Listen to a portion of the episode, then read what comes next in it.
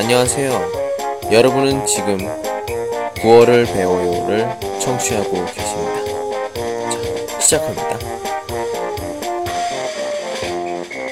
今天的句子呢，单身男女经常说的句子，닭살이야，中文意思是鸡皮疙瘩，닭살是鸡皮的意思。比如真迷人的爱情故事，一般会被讲，哇，好浪漫。 但是有的单身男女呢，会说到：“您正在收听的是由喜马拉雅独家发布的李先生的广播，多多评论，多多赞，谢谢。”啥浪漫？